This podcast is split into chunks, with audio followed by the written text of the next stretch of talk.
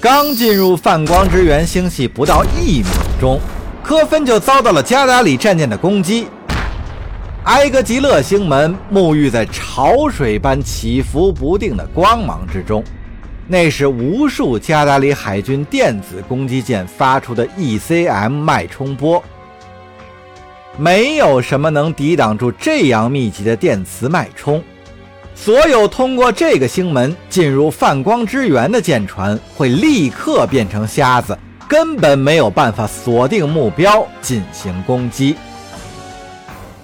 想要击败这样的阵势，那就只能派出比加达里方面更多的舰船，从更残酷的敌军中硬闯出一条路。联邦根本不想陪加达里海军玩这么一场豪赌。跃迁引擎启动。科芬之所以能逃出升天，只因为他是最先冲进封锁线的，敌军还来不及发挥出全部的杀伤力。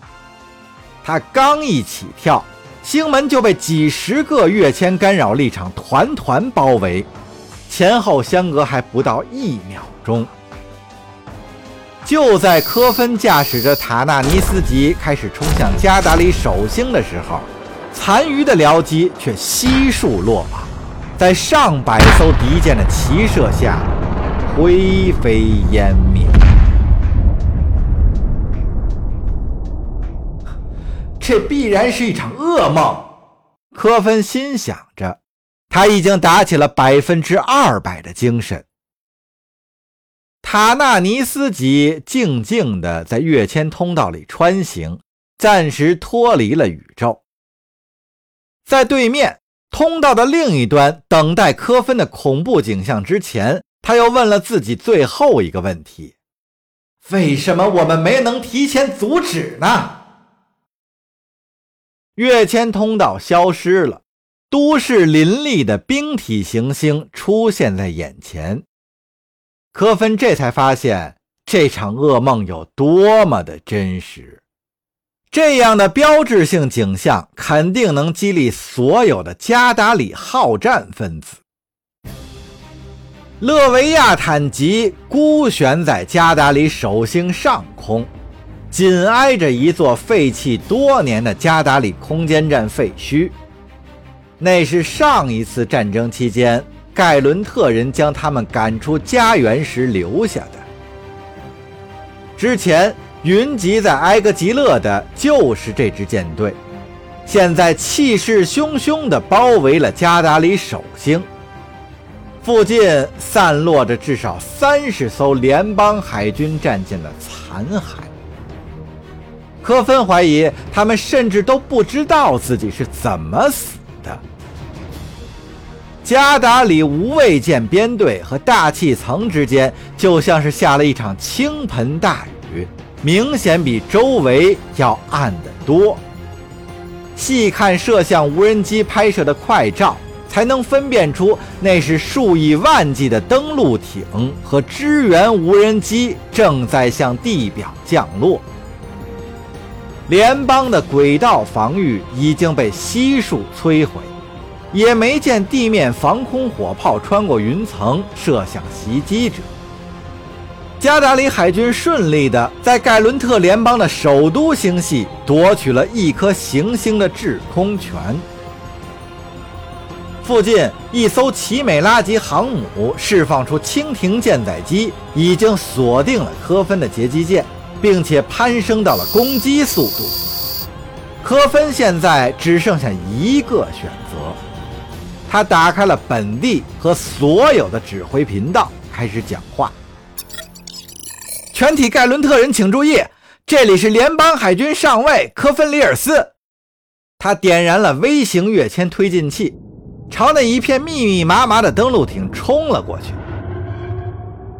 加达利合众国刚刚对加达利首星发动了一次地面入侵，舰载机开始向他开火了。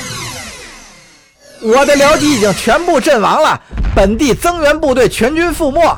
再过不久，我也会战死在这里，然后在极远之外的克隆舱里复活。舰载机驾驶员发现了科芬的企图，更急于把他击落，徒劳的想要拉近距离。作为克隆飞行员，我有永生不死的特权，可你们没有啊！勇敢的地面居民啊，保护你们是我们的职责，如今却失职了，只能祈求你们的原谅。科芬把船头对准登陆艇最密集的部分，激活了塔纳尼斯级的自毁程序。每一次轮回，你们的一致都会激励我继续为解放事业而战。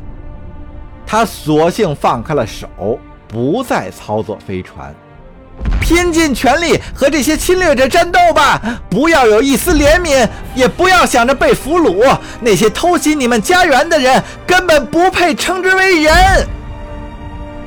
能源核心最终爆炸的时候，塔纳尼斯级。已经冲到了距离地面不足三百英里的高度，差不多就在托维尔城的正上方。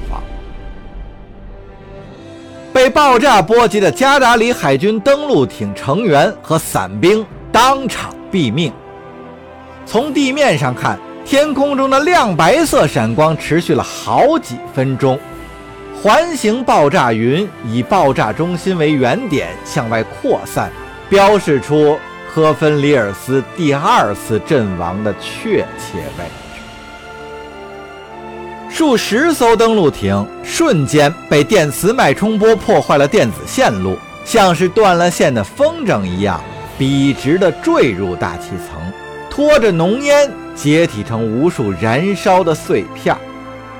许多烧焦的尸体撞塌了屋顶，盖伦特和加达里双方都有人被砸死。科芬里尔斯的行为导致了近千名敌军加达里士兵的丧生，还摧毁了不计其数的军械，从步枪、战斗机甲到坦克和穿甲弹。